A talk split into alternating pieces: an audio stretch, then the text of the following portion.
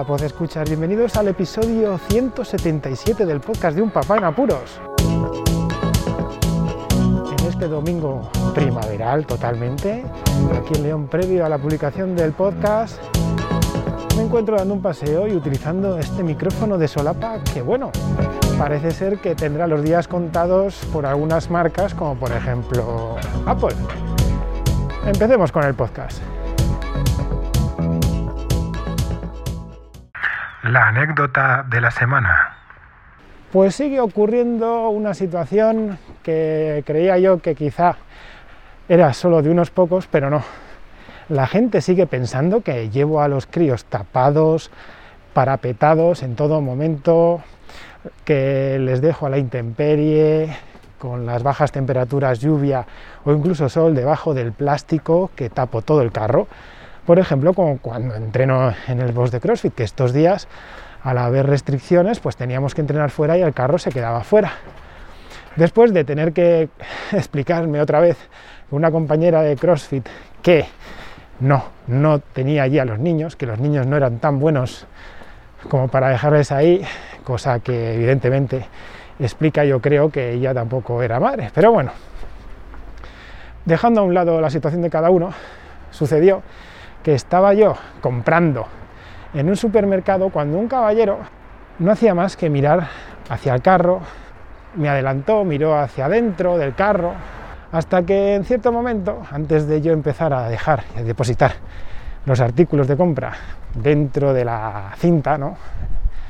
del supermercado, pues me preguntó que si los niños podían respirar bien debajo del plástico.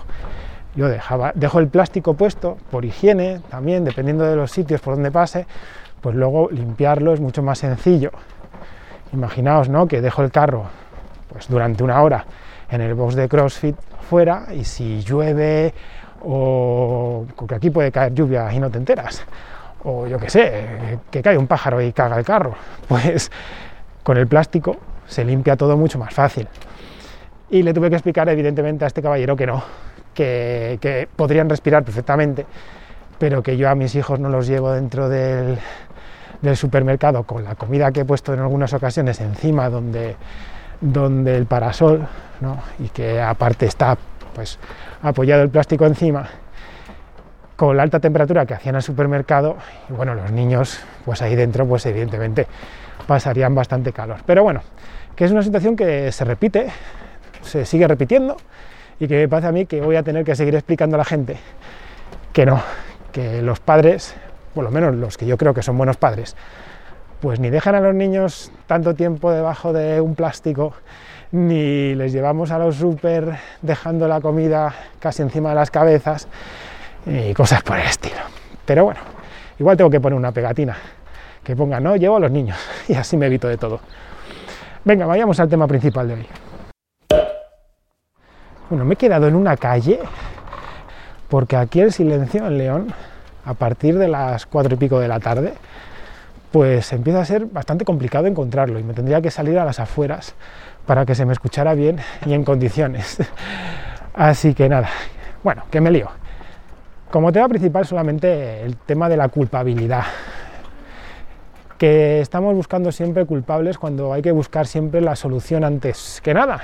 Y eso se ve evidentemente cuando las situaciones son urgentes. ¿no?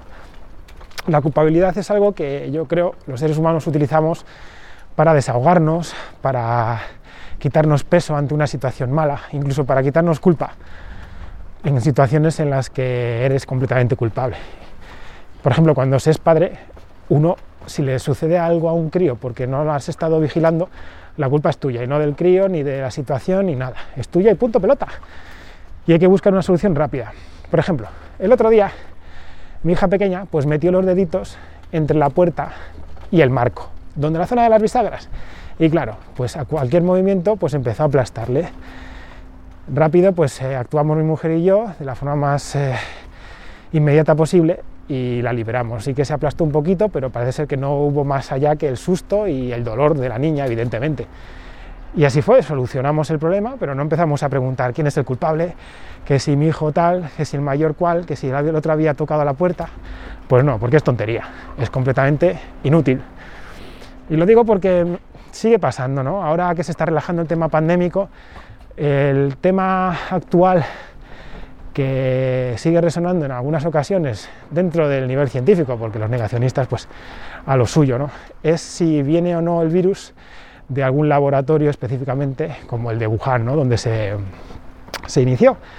Ya expliqué en el post de blog del laboratorio, que lo tenéis enlazado en las notas del audio, que en un principio pues eh, era poco probable, por, cómo había eh, evolucionado el virus y bueno, lo que se querría haber hecho con él en tal caso. Pero bueno, que se sigue dando vueltas a las cosas, ¿no? Cuando la solución es más importante y los culpables pues se buscan para silenciar, para, para echar una cortina de humo y quitar otros problemas del medio que quizá pues molesten más. Así que nada, y por último voy a dejar aquí una perlita y es que posiblemente el podcast, este podcast, vaya a retrasarse los capítulos, quizá vayan a ser quincenales y no semanales, porque estoy preparando un nuevo proyecto que espero dejar la promo colgada en esta noche, por eso estoy grabando el domingo, y así que la tengáis, por ejemplo, en la nota del audio enlazada y poder empezar a difundir este nuevo proyecto, a diestro y siniestro. Así que nada más, como siempre os digo, compartid el podcast, difundidlo por todos los sitios que os apetezca, suscribíos si no estáis suscritos, que es muy sencillo. Muchísimas gracias por escucharme, un saludo y hasta luego.